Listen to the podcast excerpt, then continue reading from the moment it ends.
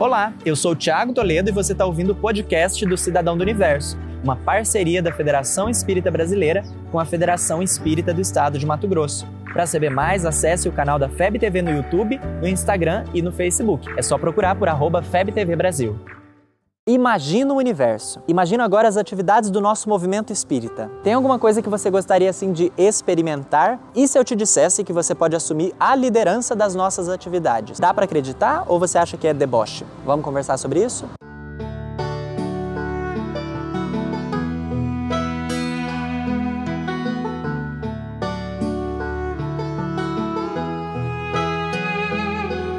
Precisamos falar sobre liderança, especialmente no contexto espírita. Ah, mas para quê? Isso é coisa para galera mais velha. Pergunto eu aqui com uma voz da sua consciência. Será que faz sentido isso que você está dizendo para você mesmo? Na verdade, todos somos líderes. A diferença está no quanto observamos ou desconsideramos essa habilidade. Está na atenção oferecida, nos esforçando para qualificar essa competência, nos aproximando do maior modelo de liderança de todos os tempos, Jesus. Isso porque todos exercemos algum grau de influência uns para com os outros. E é essa a característica da liderança: a influência em geral e a influência para a prática do bem, no caso da liderança espírita. Mas liderar no movimento espírita não é coisa só para o pessoal mais velho? Pode ser que esteja funcionando dessa forma, mas essa não é uma regra. Quanto antes nos entendermos enquanto líderes e nos qualificarmos, melhor para a construção de uma necessária cultura de liderança. Vamos ampliar esse diálogo? Vamos conversar entre a gente? Quais ações nós temos tido para formar novas lideranças? O que a gente tem feito pela renovação do movimento espírita? Talvez esteja na hora de materializar esse ideal em ações concretas. Isso porque nós concordamos que essa é uma necessidade, certo? Estamos fechados nisso aqui, isso aqui está ponto pacífico, beleza? Mas o que temos feito? Cabe recordar ainda que nós estamos nos referindo a uma ação fundamental em termos de sustentabilidade sustentabilidade do nosso movimento espírita. Nossos próximos 50 ou 100 anos de trabalho já começaram e dependem dessas ações para seguir adiante. Volto a convidar, converse com o seu evangelizador, com o seu dirigente. O que podemos fazer para fomentar essa cultura? Aos jovens eu ainda posso sugerir: